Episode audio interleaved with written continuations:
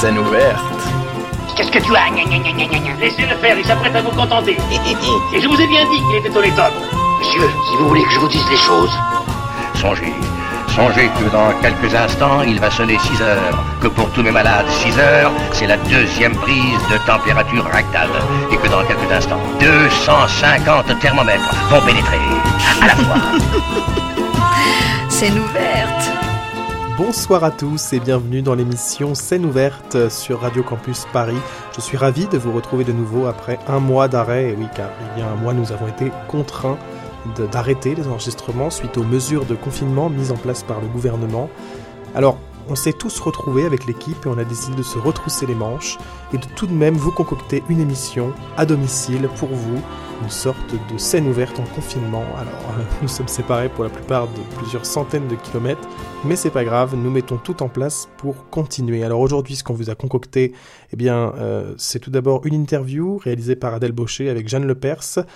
Euh, puis euh, Swan Blanchet vous fera une lecture du théâtre et la peste d'Antonin Artaud qui vient étonnamment euh, faire écho à la situation actuelle. Et puis ensuite, eh bien, nous nous intéresserons à cette idée de théâtre et de confinement. Comment fait-on théâtre sans public? Nous verrons ce qui est mis en place actuellement, ce qu'on en pense. On décryptera tout ça avec vous. Mais pour l'instant, place à l'interview. Je laisse la parole à Adèle Baucher qui a rencontré juste avant le confinement Jeanne Lepers pour son spectacle Les Premiers qui était en représentation au théâtre de Belleville. En scène Scène ouverte. Yes, sir. Bonjour Jeanne Lepers, merci d'avoir accepté euh, cet entretien pour Radio Campus. Euh, donc je vous rencontre aujourd'hui pour parler de votre spectacle Les Premiers que vous avez écrit et mis en scène. Alors Les Premiers, c'est un spectacle qui raconte la rencontre euh, de deux êtres, deux êtres étonnants, hein, sans aucune règle- sociale intégrée ni aucun a priori, et qui vont ensemble découvrir les différentes strates du sentiment amoureux. C'est une sorte euh, de laboratoire d'analyse des comportements humains qui se joue devant nous, les spectateurs, et c'est assez délectable. Et euh, peut-être Jeanne, pour commencer, vous pourriez nous dire, en rajouter un mot ou deux pour euh, raconter à nos auditeurs ce dont traite la pièce et ce qu'elle raconte. Hmm, J'avais envie d'écrire une pièce sur une rencontre amoureuse euh, par le prisme de personnages qui seraient hmm, inadaptés de manière euh, différente chacun, euh, mais euh, euh, j'avais un fort désir d'avoir des personnages maladroits et pour qui, euh, afin de pouvoir euh, traiter comment la rencontre, euh, vraiment euh, l'accueil de l'autre dans sa vie euh, peut être quelque chose de vertigineux, une véritable aventure. Euh, donc il fallait euh, un peu débroussailler euh, les poncifs qui sont autour du sentiment amoureux, de la rencontre homme-femme, poser un nouveau regard dessus. Et en même temps, ça m'intéressait de me coltiner aux images d'épinal un peu qui peuvent entourer le couple homme-femme. Aussi parce que je suis moi-même pétrie de ces images d'épinal, de prince et de princesse, de euh, Roméo et Juliette. Euh, à la fin aussi, a la chanson West, une des chansons du film West Side Story, qui est donc une réécriture de Roméo et Juliette et qui est un film moi qui m'a beaucoup marqué petite et qui a euh, probablement un peu défini euh, qu'est-ce qu'était l'amour. Avec en même temps euh, sa part totalement idéalisée. Mais c'est-à-dire que je voulais aussi que, en ayant quand même des personnages relativement maladroits, foireux, euh, qu'on peut appeler à la marge, mais moi ça m'intéresse de parler plus d'une marge, euh, enfin, c'est-à-dire qu'on ne sait pas très bien d'où ils viennent socialement, on ne sait même pas très bien à quelle époque on est. Il y a une chose euh, qu'on peut trouver un peu comme dans les pièces de Beckett, un peu intemporelle comme ça. Euh, mais ça m'intéressait aussi que ces personnages ils fassent l'expérience euh, du sentiment euh, plein, presque lyrique d'amour, et qu'ils ne soient pas seulement coltinés à la maladresse et l'incapacité à. Donc, c'était. j'avais quand même un rêve de conte, ouais, de conte, quoi. Et aussi euh, le désir parce que de, de, montrer de la vulnérabilité, parce que pour moi, c'était c'est quelque chose dont je fais l'expérience aussi comme comédienne. Euh, c'est que il me semble que là où les gens sont les plus beaux, c'est quand ils exposent euh, leur euh, faiblesse, leur vulnérabilité, leur maladresse. Donc, moi, voilà ce que je pourrais dire. ce spectacle, vous l'avez écrit. et du coup, je voulais un, un petit peu vous questionner sur votre rapport à l'écriture, de comment est née cette langue si particulière que vous avez eue à travers l'écriture et aussi est-ce que il me semble que le texte a, écrit, a été écrit puis vous l'avez travaillé au plateau mais est-ce qu'il y a eu des modifications du fait de travailler au plateau avec mm. des comédiens après en cours de création? Mm. Euh, il y a eu des modifications, mais qui sont des modifications où moi je retourne devant mon ordinateur, parce que maintenant on écrit à l'ordinateur. Et euh, je veux dire, c'est pas c'est pas ce qu'on appelle de l'écriture au plateau. C'est-à-dire, euh, c'est pas à la faveur d'une improvisation où je me dis ah je vais reprendre euh, des termes qu'ont utilisé les les acteurs. Par contre comme ça fait, c'est un projet qui, qui a mûri pendant longtemps, j'ai eu l'occasion de me dire ah en fait j'aimerais j'aimerais réécrire euh, cet endroit-là. Et donc ça c'est à la faveur des répétitions et puis on, avait fait quelques expériences où on avait pu montrer le projet à des spectateurs, mais sinon c'est une pièce que j'ai écrite en pensant à Adrien Guiraud et Christina Chaumont, qui sont les deux acteurs, avec qui j'avais travaillé dans la précédente création aussi autour de la famille, qui s'appelait Bloc. Donc on se connaît bien, suffisamment aussi pour que moi je puisse euh, projeter pendant l'écriture euh, et imaginer quels enfants ils ont dû être, euh, c'est quoi le petit être joueur, curieux, cruel, sauvagement enfantin, on pourrait dire, qui sommeille en eux. Et puis ces deux corps aussi, deux corps très différents. Déjà, c'est un homme et une femme, donc ça, c'est très différent. Et puis, euh, ils n'ont pas les mêmes tailles, tout ça. Et donc, euh, euh, je pouvais. Déjà, ça pouvait électriser quelque chose. Et pour moi, déclencher. Enfin, je pouvais les puiser là-dedans pour, pour écrire, quoi. Comme je les connaissais, je pouvais imaginer quels enfants ils ont dû être, tout ça. Mais ce qui est aussi intéressant, c'est que je peux me tromper.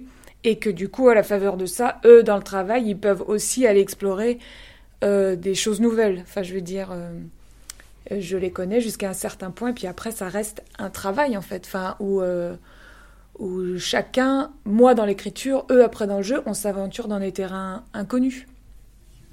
Et justement, vous parliez des corps à l'instant. il y a effectivement une partition gestuelle et physique très, très importante dans le spectacle. Ces deux corps, sont très étonnants. Ils sont complètement euh, affranchis de des, on pourrait dire des manières d'être du quotidien. Et il y a un truc euh, très innocent. Et ils redécouvrent un peu ensemble euh, un peu toutes les possibilités de ce qu'on peut faire, ce que un corps humain peut faire. Il mm. peut marcher, il peut sauter, mm. il peut s'allonger. Mm. et il y a une espèce de candeur comme ça. Et du coup, justement, comment est-ce que vous avez travaillé à avec les comédiens à retrouver ces corps-là qui sont euh, si, différents, enfin si éloignés de ce qu'on peut expérimenter au quotidien et comment elle s'est construite cette partition gestuelle euh, très dense du spectacle. Il y a un chorégraphe qui, a collaboré sur le projet qui s'appelle Julien Gallet-Ferré, qui est aussi danseur. Et hum, donc on a pu... Euh, enfin, moi personnellement, j'ai un rapport, comme je suis comédienne, assez physique à l'écriture, euh, à la scène, c'est-à-dire que je regarde la scène, euh, bon, euh, d'un point de vue pictural, il y a aussi une scénographe, Lucie Gautrin, qui a travaillé avec nous, une éclairagiste, Karine Gérard. Donc, bon, c'est un endroit qui, à des moments, ça m'intéresse que ça ressemble à un tableau. Euh, mais aussi je le regarde du point de vue euh, des acteurs. C'est-à-dire que j'essaye d'imaginer un lieu où moi j'aimerais trop jouer. Enfin, moi comme comédienne, un lieu qui joue, quoi. Enfin, euh, où j'aimerais m'amuser parce que oui, j'ai un rapport assez primaire comme ça à la scène et donc à l'écriture et donc en fait au corps. Enfin, moi aussi en tant que spectatrice, j'aime bien aller redécouvrir c'est quoi un corps humain parce que je pense qu'on n'en a jamais fini en fait. Et euh, aussi parce que euh, je pense que toutes ces, tous ces débats qu'il y a autour du féminisme en ce moment, euh, ça aussi, ça peut être un apport, c'est-à-dire comment on re-regarde les corps, comment un corps d'homme, par exemple, euh, peut être érotisé. Euh, dans justement cette, entre ces quatre murs, sans fenêtre, cette espèce de, lieu clos, on ne sait pas si c'est un terrier, si c'est un paradis terrestre, une prison, enfin, en tout cas cet endroit à l'abri des regards, quoi. Ces deux personnages, ils vont s'octroyer le droit de, oui, franchir, euh, oui, des frontières euh, au niveau justement, oui, des codes sociaux, des normes, et en même temps, en fait, ils vont faire appel aux normes.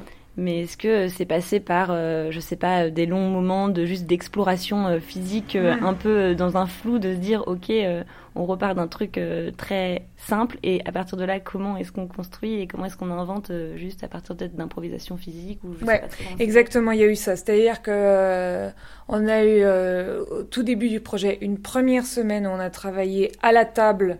Donc ça veut dire on est autour d'une table, on a le texte et on découvre le texte ensemble. Et puis une deuxième semaine au carreau du temple où là, on était avec euh, Julien Gallet-Ferré et on travaillait euh, strictement le corps, c'est-à-dire on regardait dans le texte, ah ouais, c'est quoi les différents corps? Par exemple, a des moments, euh, dans une espèce de moment un peu érotique, mais qui ne connaît pas son nom, quoi, les deux personnages vont faire le chien et le chat, quoi, parce qu'on a pu remarquer que, enfin, je sais pas, ça se retrouve même dans des chansons ou quoi, enfin... L'érotisme féminin est souvent associé au chat et puis le chien qui serait plus, comme on dit, pardonnez-moi l'expression, mais être en chien, c'est plus des choses qui sont euh, euh, attribuées aux hommes, quoi. Donc on a joué avec ces choses-là, mais sauf qu'on s'est amusé à faire vraiment le chat et le chien, quoi. Enfin, et euh, après, on a même imaginé comment un chien jouerait un homme, parce qu'en fait, ça nous était, intéressait aussi de s'intéresser aux hommes et de justement, comme vous dites, renouveler le regard sur c'est quoi être un homme, un, un, être humain. Donc un être humain, il est sur deux pattes. Et donc en fait d'essayer d'imaginer comment un chien imiterait un homme, ben on va tout d'un coup en fait c'était hyper intéressant pour nous pour euh, après arriver sur scène et puis euh, justement proposer un, nouveau regard quoi. Enfin mais pour moi c'est une chose euh, essentielle au théâtre, c'est on se met à re-regarder des pieds, des mains, enfin deux yeux et du coup se dire mais en fait on peut faire énormément de choses avec notre corps quoi. ce qui m'a frappé aussi beaucoup c'est le rapport qu'ils entretiennent tous les deux à l'art, ou peut-être plus l'expression artistique, où il y a ce truc de. donc, ces deux êtres se rencontrent, mhm. et tout d'un coup, ils vivent tout un tas d'émotions euh, nouvelles à travers cette rencontre, qu'ils connaissent pas, et qui leur fait vivre des choses, et du coup, ils les expriment par. Euh, des fois, c'est des sons, des fois, c'est des mouvements, et des fois, c'est des mots qu'ils ont besoin de dire. Et en fait, au final, ils sont en train de bah, de danser et de faire de la musique, de chanter et de faire de la poésie, sans vraiment le nommer comme ça. Et du coup, je me demandais si c'était aussi un choix que vous aviez eu de, de se demander ensemble comment, comment est-ce que l'expression artistique naît et pourquoi et par où ça passe en fait, qu'est-ce qui s'y joue? Euh, non, mais j'avais jamais pensé à des choses comme ça, mais en fait, c'est vrai que en fait, euh, ils sont en train de faire de l'art. Enfin, c'est-à-dire que nous, en même temps, on est dans le public et on les regarde et donc ça fait une œuvre d'art. C'est aussi notre présence qui fait que ça fait une œuvre d'art. En même temps, il nomme en fait, puisqu'à un moment, lui, il va lui chanter un poème et elle lui dit qu'est-ce que c'est? Et il lui dit un poème. Et moi, ça m'intéressait. Euh, je trouve que c'est. Je suis toujours très très émue quand euh, je rencontre euh, des gens qui font de l'art. Par exemple, je sais pas cette idée du peintre du dimanche ou, euh, pour raconter une anecdote, mon beau-père, un jour, donc il, il est euh, depuis tout jeune, il, est chasseur. Enfin, il fait de la chasse, quoi. Il, est un milieu paysan. Et, euh, et un jour, de sur une route, ils avaient fait, ils avaient renversé un lièvre. Et euh, en fait, euh, ils l'ont ramassé, puis ils, l'ont, ils allaient à une fête avec des amis. Puis ils l'ont cuisiné, ce lièvre. Et en fait, mon beau-père chasseur, parce que finalement, même si, bon, la chasse c'est problématique, mais c'est aussi des gens qui, en fait, connaissent énormément la nature. Il avait, euh, avant de manger ce lièvre qu'ils avaient renversé, écrit un poème en l'honneur du lièvre. Et euh, lors d'un dîner, il m'avait lu ce poème. Et je sais pas, j'avais adoré ce, moment-là, c'est-à-dire se dire que n'importe qui peut, euh, pour aussi survivre et puis marquer des moments importants de sa vie, mettre des mots sur euh, le papier, puis faire des rimes, et puis s'amuser avec les sons. Et je crois que c'est cette, ouais, cette, cette, qualité de moment-là, quoi, de personne dont c'est pas le métier, qui va avoir besoin de, par le biais de la poésie ou de la danse ou de la musique, euh, ouais, de marquer un moment de sa vie, quoi. Oui, et puis il y a ce truc de euh, retourner vraiment à ce que c'est en fait. Euh, au-delà de toutes les représentations qu'on a maintenant et de la manière très élaborée qu'on peut voir maintenant de la danse ou de la mm. musique, la musique très élaborée, c'est de revenir vraiment à ce que c'est de manière très simple et basique de c'est enchaîner juste deux pas ou deux mm. mouvements ou c'est sortir un son et puis un autre et est-ce que ça fait une mélodie? Enfin il y a un truc comme ça qui qui revient un peu à la base des choses et de comment elles marchent comment elles, comment elles fonctionnent quoi. Comme si on essayait de disséquer euh, mais par où par où ça commence quoi euh, ouais en fait c'est un apprentissage au plaisir aussi c'est-à-dire que c'est pas si facile de prendre son plaisir. Et, euh, et donc, euh, d'une certaine manière, c'est presque un peu déjà de la sexualité. Enfin, je sais pas, c'est des choses qui ont été étudiées, comment la libido, c'est quelque chose qui, en fait, gouverne toute notre vie, quoi. Et peut-être que dans ces moments où ils inventent de la poésie, ou alors où ils commencent à faire bouger leur bassin parce qu'ils écoutent du rail, et que bon bah le code c'est qu'avec le rail c'est le bassin mais en fait c'est surtout que ça fait vraiment du bien en fait de bouger son bassin. Comme ça fait du bien de faire des rimes enfin en fait c'est ouais une sorte de chemin de plaisir quoi qui commence à prendre ce qui va les amener vers euh, l'érotisme et puis jusqu'à dire oh, c'est bizarre l'amour parce que l'érotisme en même temps c'est aussi des rapports de domination donc euh, ça les fait regarder tout ce chemin qu'ils prennent un peu euh, au gré justement du plaisir, des petits vertiges, tout ça, ils, euh, ils en arrivent à des choses qu'ils n'arrivent même plus à nommer, quoi, au bout d'un moment. Oui, aussi, je voulais vous demander un petit peu par rapport à la scénographie. Donc, la pièce se déroule complètement à huis clos, dans, donc dans le foyer de, du personnage masculin André. Pourquoi est-ce que vous avez eu cette volonté de faire évoluer ces personnages en, dans un intérieur mm. euh, resserré comme ça et assez rudimentaire? Enfin, ça ressemble donc on retrouve des éléments de ce qu'on connaît de la maison, du, une maison quotidienne où il y a un lit, euh, euh, une cuisinière, euh, mais d'une manière très élémentaire et, très simple. Pourquoi vous avez eu cette volonté de faire évoluer ces personnages dans un intérieur comme ça et pas ailleurs, dans un, extérieur par exemple? Non, c'était sûr qu'il fallait un intérieur parce que c'est c'est une pièce qui traite de la capacité de se constituer un foyer, donc une intimité, toutes ces choses comme des, en fait, des espaces à conquérir, qui ne sont pas des choses euh, données. Euh, le droit au secret, en fait, d'une certaine manière aussi. Et donc, euh, avoir, bon là en l'occurrence, on a trois murs, quoi, mais qui racontent en fait quatre murs, parce que c'est nous, le, enfin, les spectateurs sont le quatrième mur. C'était, ouais, c'était très important parce que si Rielzieux, le personnage féminin, arrive quelque part et demande à être accueilli, donc il fallait, il fallait justement qu'elle puisse franchir une vraie frontière, euh, à savoir une porte qui est... Euh, enfin, je veux dire, la porte, euh, on l'a traitée aussi, on n'a pas fait une porte normale, quoi, parce que justement, cet endroit, à la fois, il est reconnaissable, on peut avoir... C'est un endroit qui peut créer beaucoup d'empathie, en fait, aussi parce qu'il il y a un réchaud, donc on peut faire chauffer de l'eau, on peut y faire du café, on peut y manger du pain beurré, euh, on peut y dormir. Et en même temps, il est aussi très précaire, aussi parce que c'était important de raconter ce personnage, que probablement il était très isolé, qui vivait avec pas grand-chose. Bon, donc ça c'est le côté réaliste. Et en même temps, pour moi, le réalisme au théâtre euh, est une impasse, c'est-à-dire qu'on n'y arrivera jamais, quoi. Et donc, euh, c'était important que ça puisse être aussi un endroit comme l'idée de maison, comme on peut avoir dans les contes en fait. C'est finalement des choses à laquelle on est très habitué dans les livres pour enfants, puis on a un peu oublié ça. Mais en fait, euh, je sais pas, dans, euh, je sais pas, il y a une histoire là, les trois ours, je sais pas, ou les trois petits cochons, tout ça.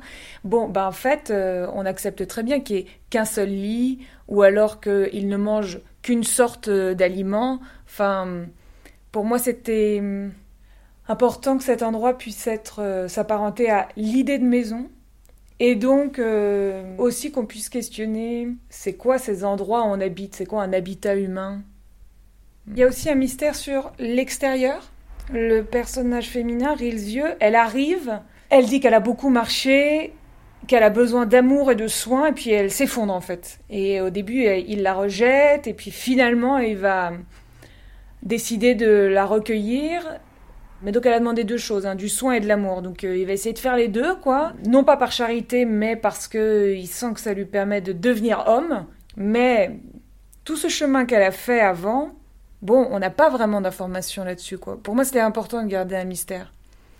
Au bout d'un moment, euh, on peut se demander si c'est pas comme une île. Enfin, est-ce qu'il y a quelque chose qui existe à l'extérieur de cet endroit? Et c'est en ça qu'il peut pas être euh, seulement réaliste. En fait, c'est un lieu qui fonctionne aussi en autarcie. Et pour moi, ça, c'était très important, parce que ça permet à ce moment-là de se dire, ah, peut-être que cet endroit, c'est un endroit de notre cerveau, en fait.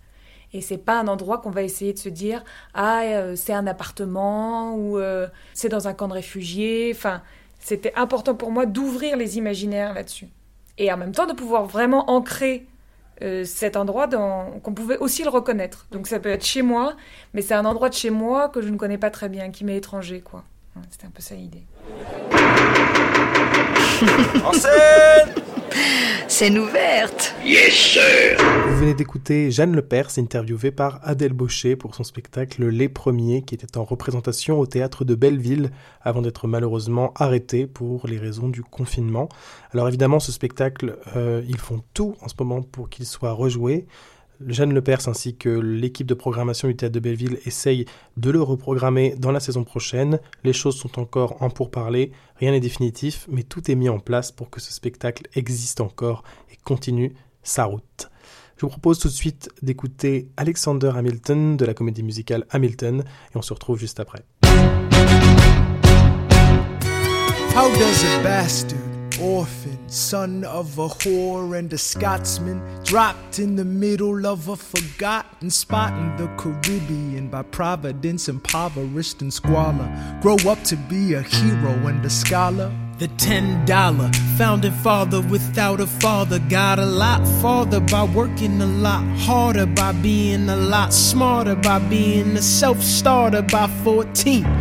They placed him in charge of a trading charter. And every day while slaves were being slaughtered and carted away across the waves, he struggled and kept his guard up. Inside, he was longing for something to be a part of. The brother was ready to beg, steal, borrow, or barter. Then a hurricane came devastation reigned. on man saw his future drip, dripping down the drain. Put a pencil to his temple, connected it to his brain, and he wrote his first refrain, a testament to his pain. Well, the word got around, they said this kid is insane, man. Took up a collection just to send him to the mainland. Get your education, don't forget from whence you came, and the world's gonna know your name. What's your name, man? Alexander Hamilton. My name is Alexander Hamilton. And there's a million things I haven't done. But just you wait, just you wait. When he was ten, his father split, full of it, debt ridden. Two years later, see Alex and his mother bedridden, half dead, sitting in their own sick, the scent thick. And Alex got better, but his mother went quick. Moved in with a cousin, the cousin committed suicide. Left him with nothing but ruined pride. Something new inside a voice saying, Alex, you gotta fend for yourself. He started retreating and reading every treatise. Vous venez d'écouter un extrait d'Alexander Hamilton de la comédie musicale Hamilton qui est actuellement un succès à Broadway et dans le West End londonien et qu'on espère un jour voir arriver en France. En scène Scène ouverte Yes, sir En avril 1933, il y a 87 ans, Antonin Artaud prononce à la Sorbonne une conférence intitulée Le théâtre et la peste. Il y compare les effets du théâtre aux effets d'une épidémie de peste. Et au vu de l'actualité, ce texte est aujourd'hui grinçant de vérité. À l'heure où tous les théâtres de France sont fermés, à l'heure où les plus grandes manifestations théâtrales de l'année sont menacées d'être annulées, à l'heure où tous les intermittents du spectacle s'inquiètent de savoir comment ils ou elles vont pouvoir travailler dans les prochains mois, il nous a semblé important de rappeler à quel point le théâtre, le spectacle, a sa place et son importance dans la société. Le théâtre, selon Antonin Artaud, doit être bouleversant. Il doit renverser les ordres établis pour laisser naître quelque chose de nouveau. Et pour cette raison, Artaud le compare à une épidémie. Nous vous laissons donc avec un extrait de cette conférence sur le théâtre et la peste, lu par Swann Blanchet et qui pourra peut-être vous donner à penser en ces temps confinés. Le théâtre, comme la peste, est à l'image d'un carnage, d'une essentielle séparation. Il dénoue des conflits, il dégage des forces, il déclenche des possibilités.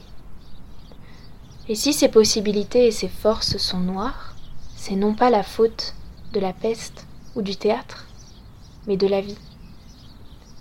Il semble que par la peste, et collectivement, un gigantesque abcès, tant moral que social, se vide, et de même que la peste, le théâtre est fait pour vider collectivement des abcès. Il se peut que le poison du théâtre, jeté dans le corps social, le désagrège, mais il le fait alors à la façon d'une peste, d'un fléau vengeur, d'une épidémie salvatrice, dans laquelle les époques crédules ont voulu voir le doigt de Dieu, et qui n'est pas autre chose que l'application d'une loi de nature, où tout geste est compensé par un geste, et toute action par sa réaction. Le théâtre, comme la peste, est une crise qui se dénoue par la mort ou par la guérison. L'action du théâtre, comme celle de la peste, est bienfaisante car poussant les hommes à se voir tels qu'ils sont. Elle fait tomber le masque, elle découvre le mensonge, la veulerie, la bassesse, la tartufferie, et révélant à des collectivités leur puissance sombre, leur face cachée, elle les invite à prendre en face du destin une attitude héroïque et supérieure qu'elles n'auraient jamais eue sans cela. Vous venez d'écouter Swann Blanchet qui vous a lu un extrait de la conférence Le théâtre et la peste prononcée en avril 1933 par Antonin Artaud, maintenant publié dans le recueil Le théâtre et son double. En scène! Scène ouverte. Yes, sir! On voit depuis quelques semaines tout un tas de termes qui se mettent en place, culture chez nous, théâtre et canapé, au théâtre chez soi, funambule télé, plein de choses comme ça qui sont mises en place pour que le théâtre vienne à nous. Alors on a voulu se demander avec Flavie, peut-on faire théâtre sans public? Les annonces successives du gouvernement d'interdiction de rassemblement et de fermeture des lieux non indispensables à la nation ont obligé les théâtres et les lieux de spectacle vivants à fermer leurs portes, et cela quelques jours avant le confinement total. Les spectacles sont reportés à des dates ultérieures, pour certaines déjà communiquées ou pas encore. D'autres spectacles sont annulés. Les ateliers artistiques proposés par les lieux ont pour certains été maintenus en visioconférence, comme par exemple au théâtre de la Cité internationale. Malgré la suspension des représentations et la mise à l'arrêt d'un secteur d'activité entier, certains théâtres et certains artistes ont continué à faire théâtre autrement. Comment fait-on du théâtre en confinement quand on ne peut plus accueillir de public ni créer le moment du spectacle vivant? Pour certains lieux, c'est un moment de réflexion, de travail individuel sur quel théâtre et quelles œuvres produire dans un système qui change. Pour d'autres, il s'agit de trouver un nouveau moyen de faire du théâtre. Ou en tout cas de le rendre disponible, de trouver d'anciennes et de nouvelles ressources. De nombreux lieux de théâtre public ou privé ont mis à disposition du public des captations sur leur site, comme le CDN de Normandie-Rouen avec les spectacles de David Bobet, euh, les théâtres de Chaillot, mais aussi le Café de la Gare, euh, le Quai d'Angers avec les spectacles de Thomas Joly. Ce dernier d'ailleurs a proposé à ses voisins de rue le théâtre au balcon en interprétant la mythique scène du balcon, justement, donc sur son balcon dans Roméo et Juliette. Et d'autres lieux ont proposé des formes inédites de création pour garder le lien privilégié avec leur public. Né en 1928 dans les montagnes libanaises du Chouf, dernier survivant de toute sa fratrie, il vit aujourd'hui à 92 ans dans une chambre d'une maison de retraite à Montréal. Comme bien des personnes de son âge à travers le monde, le confinement dans une maison de retraite, en interdisant les visites des proches, Le, Théâtre de la Colline diffuse le journal du confinement de Wajdi Mouawad, son directeur, un journal sonore et quotidien d'une quinzaine de minutes où il lit ses réflexions, ses impressions et la réalité de ce qui l'entoure dans son travail. La colline propose également des lectures de grands textes par téléphone à des spectateurs et spectatrices volontaires. le principe, il est assez simple mais original. Des artistes demandent à lire des extraits et offrent leur lecture de manière privilégiée à un auditeur ou à une auditrice. Et donc, à scène ouverte, on a décidé de vous proposer quelques petites ou grosses propositions bien senties pour vos sens théâtraux en alerte. Je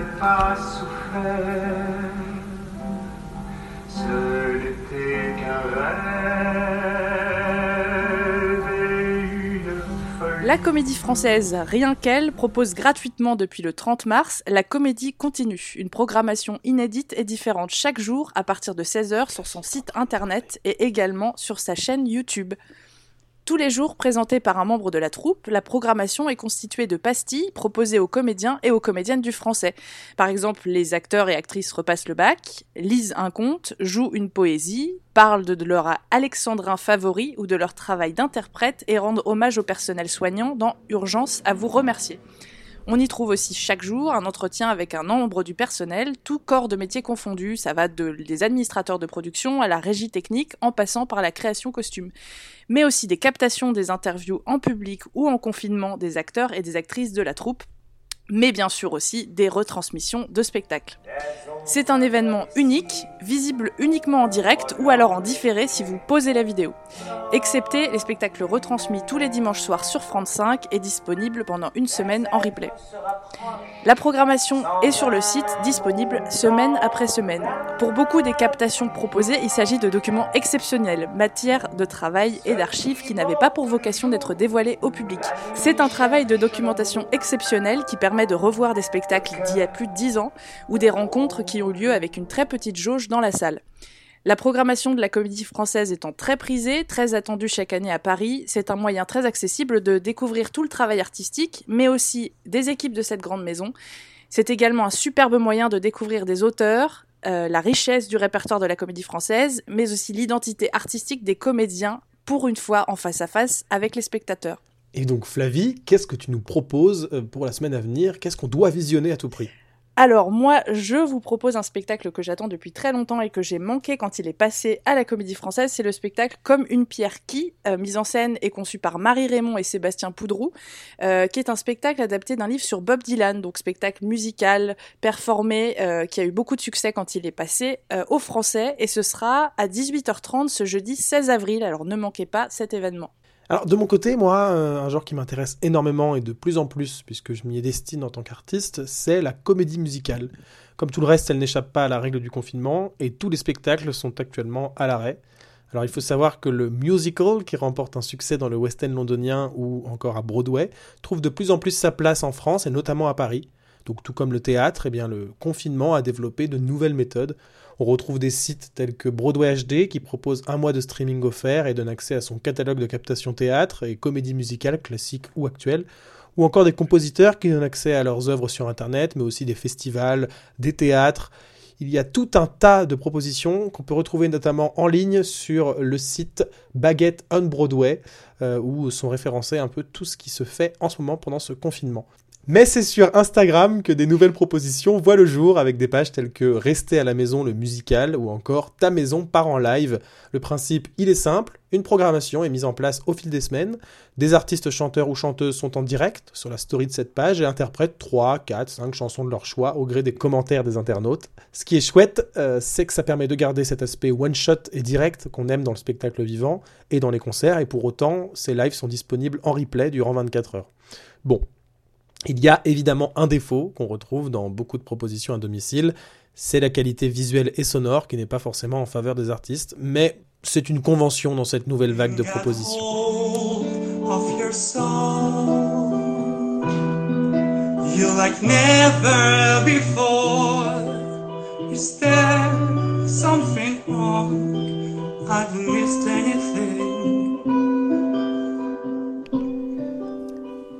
Vous venez d'écouter Yannissia, chanteur, danseur, comédien, qui était en live la semaine dernière. Alors, dans le même genre, on retrouve évidemment tous les comptes officiels des artistes, puisque humoristes, chanteurs, comédiens, danseurs et autres s'emparent de cet outil. On voit depuis quelques semaines fleurir des lives à tout va, comme par exemple Josiane Balasco, qui propose la lecture de contes et de légendes chaque jour à 17h30. Camille Lelouch, qui est en, temps normal déjà très actif sur Instagram, mais le développe encore plus avec ce confinement, avec notamment sa chanson Coco Corona, qui est devenue l'hymne du, du, Corona et qui fait le tour des réseaux. Des rendez-vous pris donc avec leur public, de plus en plus nombreux, et qui font du bien aux artistes, mais aussi aux spectateurs. Les humoristes non plus ne sont pas au chômage, euh, du moins pas un chômage complet, puisque le confinement les inspire. Beaucoup se sont mis à la réalisation de vidéos, que ce soit des petites pastilles sur Instagram ou bien des vidéos plus complètes sur YouTube. Les sketchs sur le coronavirus, sur le confinement, mais pas que. Parcourez YouTube et les profils de chaque humoriste pour vous faire une petite idée de tout ce qui se prépare. Toujours sur les réseaux, un collectif de 350 artistes, sportifs et autres personnalités se sont rassemblés pour chanter un titre et demain en résonance à la situation actuelle et qui est disponible sur toutes les plateformes habituelles. On retrouve aussi euh, beaucoup de spectateurs et de spectatrices qui, cela bien avant le confinement, avaient mis en place des groupes sur les réseaux sociaux pour partager des captations de spectacles disponibles sur les sites de visionnage en ligne, comme YouTube, Vimeo et Dailymotion, mais un groupe comme euh, la Vidéothèque de spectacles solidaires, groupe Facebook créé mi-mars et qui compte désormais plus de 3400 membres, est une mine d'or de captation radio et vidéo que les membres publient et relaient.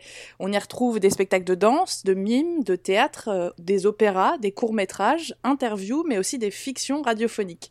Et ce qui est assez intéressant, c'est que les demandes et les recherches spécifiques des membres, donc des gens qui sont en études, des gens qui font des recherches sur certains sujet, ces demandes sont possibles et permettent à la communauté d'enrichir la vidéothèque.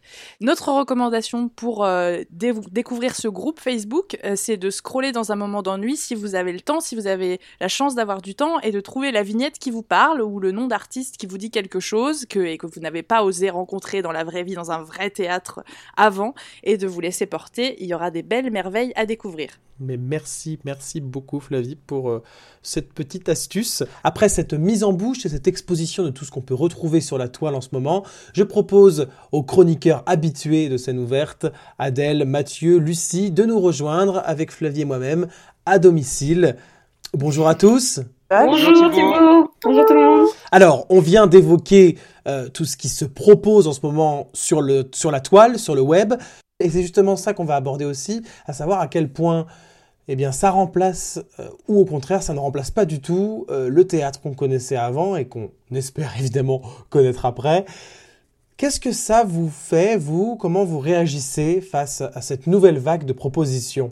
Adèle, par exemple. Ouh, direct, comme ça. non, bah déjà moi ça va bien. Euh, déjà on se parle de, on essaie de faire une émission radio à distance en se parlant chacun depuis nos chambres respectives, donc c'est déjà un peu un événement en soi, je trouve.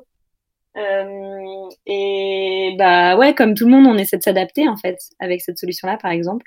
Et effectivement, les les artistes et autres acteurs du monde du théâtre et du spectacle vivant mettent euh, tout un tas de choses en place. Euh, des choses euh, chouettes notamment. Il y a plein de trucs chouettes et vous en avez cité pas mal, je trouve. Pas, que des, captations de spectacles ou quoi, mais aussi des, propositions euh, qui sont pas purement du théâtre, mais qui sont un moyen de juste proposer de la culture et ou du, divertissement euh, aux gens qui sont seuls chez eux et qui attendent. Euh, enfin, je sais pas, tu parlais de Josiane Belasco qui lit des contes tous les jours ou euh, il y a d'autres trucs comme ça de bah de Mouaji Mouawet qui, qui tient un journal de confinement radiophonique. Enfin, où il s'enregistre. Voilà. Et tout ça, c'est chouette. Ça développe vachement la, la créativité et, et voilà. Et ça force un peu à s'adapter. Et comment tu, tu reçois ça, toi, euh, depuis ton domicile? Il y, a, il y, a, plein de, il y a plein de trucs que je trouve chouettes, euh, mais effectivement, sur les captations de spectacles, ça me pose aussi assez question parce que, parce que, ben, il y a des spectacles, bien sûr, où ça me, fait trop plaisir de me dire, euh, oh là là, celui-là, je l'avais jamais vu, c'est vraiment l'occasion.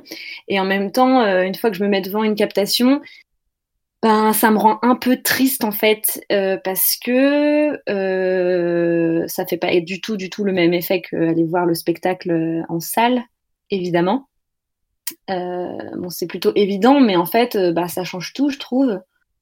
Et du coup, ça me rappelle plutôt qu'effectivement, là, on peut pas, on peut quand même pas voir du spectacle live vivant avec des, des vrais gens face à soi, et on peut pas partager ça avec des spectateurs. Et, et voilà, enfin, j'ai quand même du mal à ressentir les, les mêmes émotions ou les mêmes enfin avoir le même vécu que quand je suis euh, dans une salle de spectacle alors que je suis devant mon ordinateur à regarder ça avec une connexion internet vraiment euh, plus que discutable. Et euh, voilà. Du coup moi j'ai un peu de mal même si une partie de moi me dit quand même que c'est chouette de mettre tout un tas de trucs en place pour pour apporter pour apporter le théâtre à la maison quoi.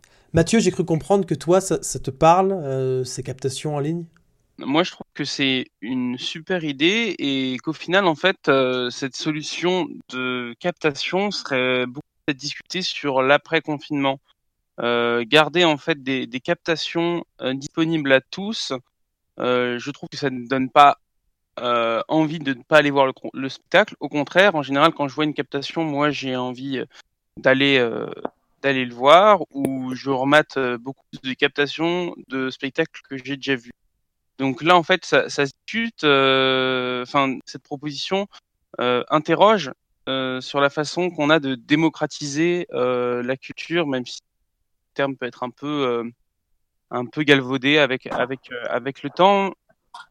C'est rendre accessible des, formes qui auraient été payantes et bon, qui sont peut-être regardées dans un premier temps par des universitaires et tout ça, mais je sais que par exemple ce que propose la comédie française, la comédie continue, rassemble euh, un nombre de spectateurs euh, qui sont peut-être loin de Paris en règle générale et peut-être donne une, idée de, ce que peut être la comédie française. Donc je trouve euh, toutes ces opportunités, aussi limitées soient-elles, très bonne en fait euh, dans cette manière de, diffuser. Oui, et puis finalement, euh, généralement, le principe euh, des médiations culturelles, c'est d'essayer d'amener les gens qui vont pas forcément au théâtre, les jeunes, de les amener au théâtre. Et là, c'est un peu comme si on amenait le théâtre à eux en, proposant ces captations euh, sur les réseaux sociaux. Euh... Moi, je trouve ça très utopique, ce truc de on ramène la culture, parce que je pense sincèrement que quelqu'un qui ne va pas au théâtre, il ne va pas se poser le cul devant une captation à regarder, euh, à regarder parce qu'en fait, et, et ça, c'est assez intéressant. Je ne sais pas si vous l'avez vu passer, du coup, cette lettre d'un comédien où en fait, euh, il disait qu'on serait toujours perdant euh, face à un, il disait un chef-d'œuvre du, du 7e art ou même Top Chef, parce que c'est des choses qui sont faites pour la télé, qui sont faites pour être visionnées alors, euh, dans le cas de, de des captations, c'est pas fait pour, même s'il y en a qui sont de mieux en mieux réalisés. Enfin, le théâtre, c'est quand même, euh, enfin, si on rappelle Walter Benjamin et tous ces trucs de, de le hic et le nunc, l'ici et maintenant, ça n'a rien à voir entre si on est devant son écran et euh, quand on est euh, là euh, dans une salle avec des gens et que on ressent l'atmosphère de la salle en fait et moi j'ai l'impression que j'ai pas mal bossé sur les captations de par mes études mais jamais de la vie pour mon petit plaisir. Et alors que pourtant je suis quelqu'un je pense qui aime le théâtre et, et je devrais être dans ce public des captations là mais je vais avoir du mal à me poser et regarder un truc qui, qui n'est pas, euh, c'est pas un film, c'est pas, c'est même pas du théâtre, cet entre-deux un peu. Euh... Moi, je suis pas tout à fait d'accord euh, avec toi parce que les captations euh, de théâtre, ça, ça n'existe pas depuis, euh, enfin, avec, ça existe depuis longtemps et depuis longtemps dans diffusé. Et souvent, euh, même si c'est souvent mis en, en, seconde partie de soirée, il y a pas mal de boulevards qui font des assez bons scores. Je me souviens par exemple du, du fil à la, à la patte de la comédie française et j'avais été surpris euh, de, de, par exemple, de voir des, des, des personnes qui n'avaient pas au théâtre, enfin, je, mes parents, mes grands-parents qui n'ont pas beaucoup au théâtre, voir cette captation. Je pense d'ailleurs que c'est souvent un point de vue euh, de personnes qui vont beaucoup au théâtre, de penser que les captations ne sont vues que par euh, les, les, les, gens euh, qui, qui sont déjà spectateurs de théâtre. Par exemple, moi, euh, là je raconte un peu ma vie personnelle, mais plutôt mon père qui va regarder des captations alors que moi, je n'en ai aucune envie parce que je sais ce que ça fait d'aller au théâtre régulièrement.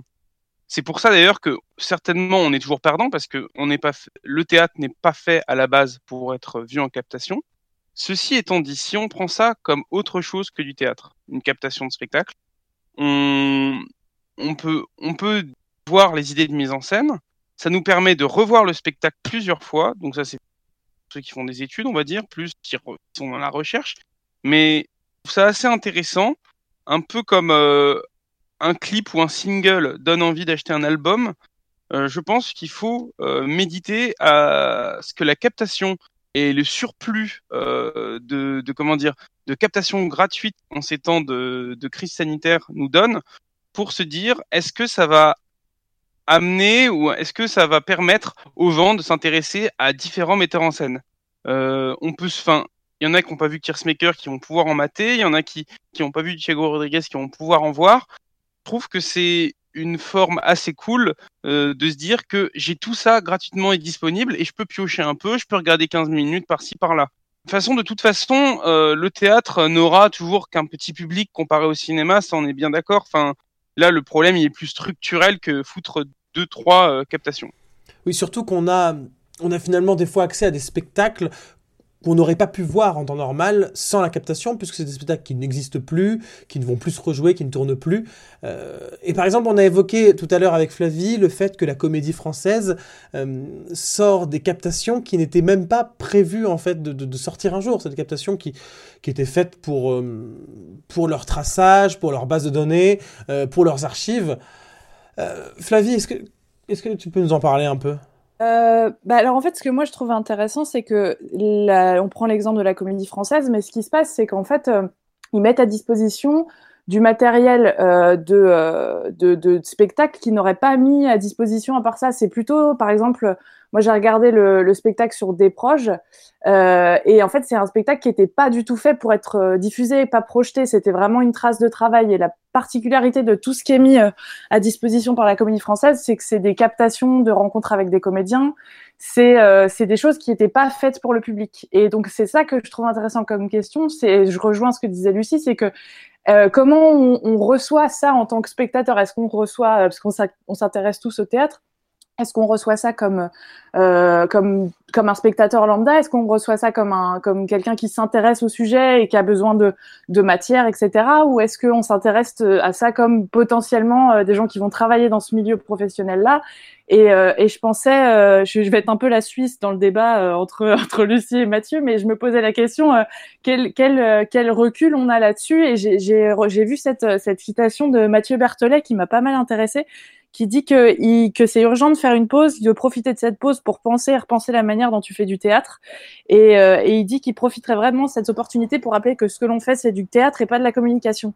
Et je trouve que c'est une bonne manière d'essayer de réfléchir sur qu'est-ce que c'est que de proposer autant de choses aujourd'hui euh, en théâtre. Et moi, si je prends mon point de vue spectatrice, je suis tellement heureuse de pouvoir voir des spectacles que j'ai jamais eu le, la, chance de voir, comme effectivement du Thiago Rodriguez ou euh, ou euh, ou euh, du Gisèle Vienne ou des choses euh, des, des, choses qui vraiment que j'ai loupé que j'ai pas eu l'occasion soit que j'ai pas eu les moyens d'y aller ou où j'étais pas là au bon, au bon endroit au bon moment. Donc ça ça permet une espèce de de ça multiplie les possibles mais des possibles de spectateurs et pas forcément des possibles de de, de, de, créateurs. Et c'est c'est très je trouve que c'est une période très intéressante.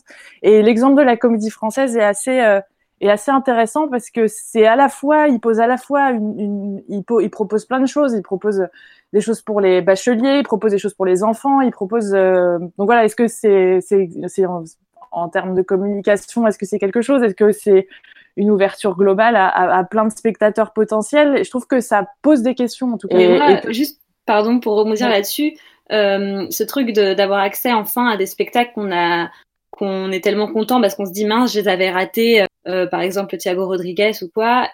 Euh, à la fois, il y a une partie de moi qui se dit mais ouais, génial, je vais pouvoir avoir accès à, à ça, et en même temps, il y a une autre partie de moi qui est quand même un peu, enfin, qui se méfie un peu, comme si en fait ça allait gâcher mon expérience que je vais avoir de ce spectacle-là, parce que évidemment, elle sera pas du tout la même que si je l'avais vu en vrai, et que oui, Mathieu, euh, c'est bien disons qu'on peut, il y a un côté pratique euh, et aussi qui permet d'accéder à tout un tas de choses, de juste d'accéder aux idées de mise en scène, de pouvoir juste voir un quart d'heure, dix minutes d'un spectacle, de une espèce d'accessibilité comme ça, mais quelque part ça ça enlève euh, ce pouvoir qu'il peut y avoir euh, au théâtre quand on va voir un spectacle et qu'on le vit et tout. Et, et je dis pas que je je dis pas que c'est grave et qu'il faudrait pas du tout que ça existe. Juste moi, je m'en méfie un peu et je préfère non plus ne pas trop voir de choses et et, enfin j'ai l'impression de me laisser avoir dans ce piège-là de de de de casser le ouais c'est pas cette espèce de d'expérience première que je pourrais avoir si un jour le spectacle repassait et que je pourrais le voir et que ça serait une vraie expérience sensorielle. En même temps, moi, je suis un peu d'accord euh, avec Adèle sur, sur cette chose de l'expérience qui est en fait le théâtre. Et, euh, et je pense que c'est de pas être idéaliste que de dire que, que c'est ça aussi le théâtre, que c'est des, des comédiens et un public. Puisque aussi, je pense que, par exemple, quand on loupe une pièce et que tout le monde l'a vue et tu sais que c'est un chef-d'œuvre et pourtant, bah, tu sais que tu l'as pas vu. Et je trouve que j'ai pas envie de gâcher cette frustration-là, même si c'est euh, c'est peut-être bête, mais par, en me disant, ah bah, je vais pouvoir le voir, mais un peu au rabais, en fait parce que j'aurais l'impression du coup de ne pas avoir vécu cette expérience-là. Et je préfère rater un bon spectacle que de le revoir en captation ou euh, après après il y a des captations qui peuvent être très bien faites. Hein. Je suis pas je suis pas en train de dire ça, mais il y a aussi plein de captations où en fait ça ça rend pas du tout euh, ça dessert pas du tout l'œuvre, je trouve. Euh, ouais, moi je suis pas du tout d'accord avec euh, votre point de vue. Euh, en fait, Déjà, euh, je voulais rebondir sur ce que tu disais, Flavie, sur euh, la communication et le théâtre. Euh, je pense que quand on a des lieux ou des institutions publiques comme la Comédie Française, comme Nanterre, tous les CDN, tout ce qu'ils sont en train de mettre en place, ils ont un devoir en fait, enfin ils ont une mission pure qui a été donnée et bah, je trouve que c'est une manière de la continuer, de proposer encore des captations, de proposer euh, des choses pour les bacheliers, de, de, de faire en fait, parce que au-delà de, des gens qui créent du spectacle, il y a bien sûr les, les gens qui sont en relations publiques, à la communication, et je pense que c'est assez intéressant de voir euh, ces autres métiers, comment ils mettent en place euh, des événements culturels sur leur site, à l'heure où tout le monde est sur Internet pour regarder Netflix et des séries et films. Ça bien en fait que des lieux comme tu as dit Lucie et comme vous t'as dit Adèle, euh, en général sont là juste pour faire vivre une expérience sensitive aux spectateurs. Ceci étant dit, en fait là où je suis pas d'accord, c'est que pour avoir vu pas mal de spectacles en captation, je sais qu'il y a des spectacles que j'aurais jamais pu voir sans la captation, tout bonnement parce que le metteur en scène est mort, parce que euh, parce que le spectacle ne s'est jamais joué. Donc en fait, j'ai eu un certain plaisir jouissif à voir euh, qui était en fait juste historiquement euh, ce qui était en fait le théâtre il y a 20 ans, euh, il y a 30 ans, ce qui était une mise en scène de vitesse. Oui, ça bien euh, sûr, mais dans ce cas-là, bien sûr, Mathieu, ça c'est pas c'est pas discutable effectivement. Si le spectacle n'est même plus visible, ça ne même pas.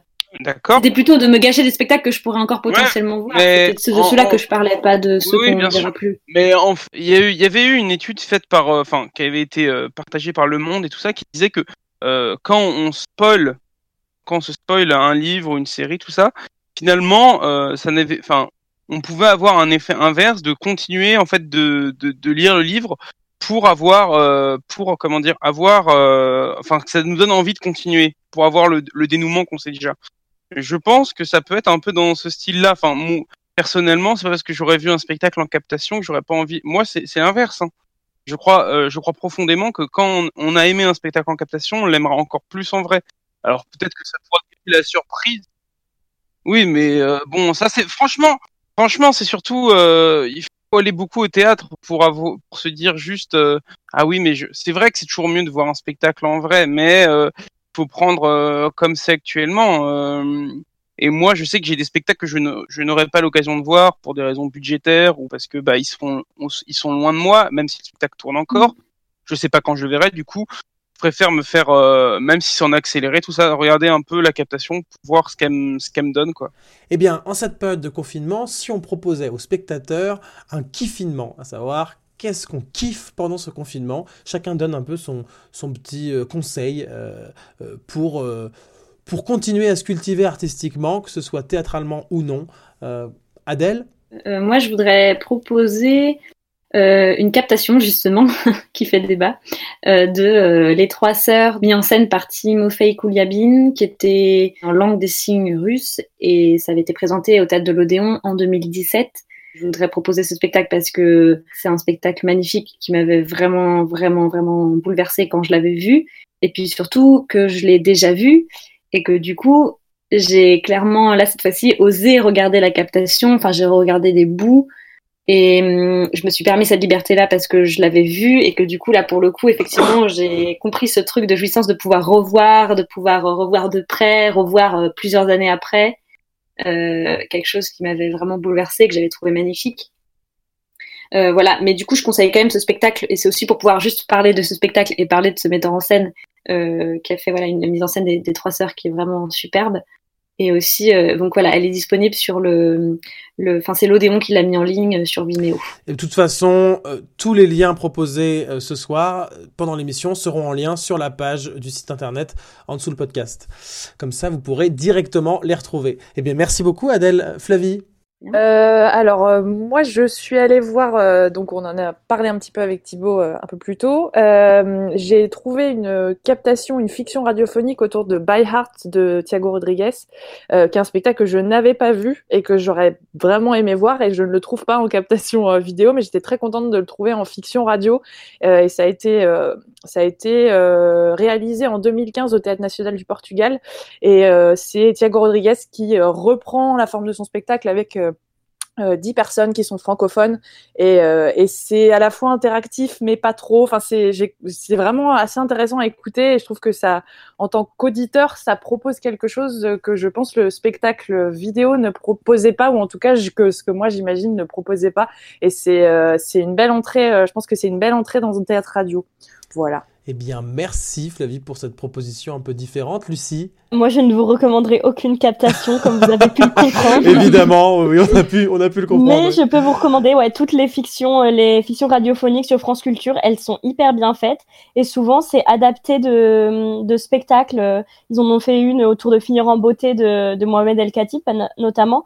Et il y en a énormément qui sont vraiment euh, bien faites, puisqu'elles ont été pensées euh, pour la radio et non pas pour euh, retranscrire le théâtre. Finalement, ça, c'est peut-être un des bienfaits de ce qui se passe en ce moment. Ça permet de découvrir un peu plus cette forme qui est radiophonique. Qui est en, entre qui est... le podcast et, euh, et ouais. le théâtre. Et, et, ça peut être une, une, façon de découvrir aussi euh, une manière de faire du théâtre chez soi. Mathieu? Bah, Moi, je vais euh, parler dans, encore dans le spectacle de Thiago Rodriguez. c'est Sopro qui avait été mis en scène, bah, je crois, pour la première fois à Avignon 2017, si je ne pas dans les dates. C'est ça? Et qui est disponible du coup sur le Vimeo euh, du théâtre du Teatro Nacional euh, de Maria II, euh, qui est le théâtre national de Lisbonne, qui dirige Thiago Rodriguez, et il est sous-titré en français. Voilà, c'est un magnifique spectacle sur la dernière souffleuse du théâtre national de, de Lisbonne, et c'est émouvant, épouvantable. Allez le voir. Eh ben, merci beaucoup Mathieu, ça donne vraiment envie. Ça aussi, ben, ça se retrouvera sur la page scène ouverte, comme le reste, en lien. Moi, ce que je voulais vous proposer, c'est un spectacle de Philippe Ken, qui dirige encore pour le moment euh, le CDN de Nanterre-Amandier. Le spectacle, c'est La Mélancolie de Dragon, qui se retrouve sur le groupe Facebook, la vidéothèque de spectacles solidaires, dont on a parlé tout à l'heure avec Flavie. Et ce spectacle, il est vraiment dans la verve de ce que propose Philippe Ken, euh, qui est toujours euh, débordant d'absurdité, d'humour et, surtout de une forme esthétique qui, qui, moi, me parle beaucoup, qui est très prononcée, et un comique de situation qui, qui moi, vraiment me, me, fait énormément rire. Alors, pour le coup, je rejoins l'idée que en captation, c'est difficile, c'est différent, parce que Philippe Ken, c'est quelque chose qui se vit vraiment de l'intérieur. Euh, je trouve qu'on on, on se met vraiment avec lui dans la salle, dans une atmosphère. Et par exemple, j'ai essayé de regarder La Nuit des Taupes, que je n'avais pas vu. Et c'est vrai que par rapport à la présentation qu'on m'en a faite, à ce que j'ai cru comprendre du spectacle, je sens que là, je ressens moins les choses. Mais si ça peut permettre de faire tout de même découvrir Philippe Ken euh, avec les Mélancolies du Dragon et les autres captations qu'on peut retrouver, eh bien, euh, et que ça vous emmène ensuite voir d'autres spectacles, eh bien, c'est déjà ça de gagner. Eh bien, merci beaucoup, merci à merci. tous. Euh, c'est une réussite, hein, cette, cette émission à distance. je pense que si le confinement dure, on sera amené à, à refaire euh, ce genre de d'enregistrement. Voilà, on va tenter de se parler et de continuer à faire vivre la radio à distance. On vous donne donc rendez-vous eh bien, dans deux semaines pour la prochaine émission de Scène ouverte sur Radio Campus Paris, Théâtre et confinement, épisode 2. Et oui, la semaine prochaine, nous nous intéresserons aux acteurs du spectacle vivant, c'est-à-dire les comédiens, les relations publiques, les metteurs en scène, les producteurs, les costumiers, tous ceux qui font le spectacle. Comment vivent-ils cette situation actuelle? Nous irons directement auprès d'eux. D'ici là, eh bien, prenez soin de vous, mais surtout, restez chez vous. Scène ouverte. Qu'est-ce que tu as? Laissez-le faire, il s'apprête à vous contenter. Et je vous ai bien dit qu'il était homme. Monsieur, si vous voulez que je vous dise les choses.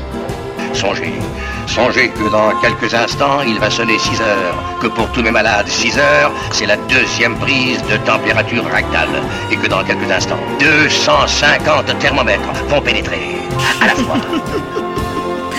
Scène ouverte.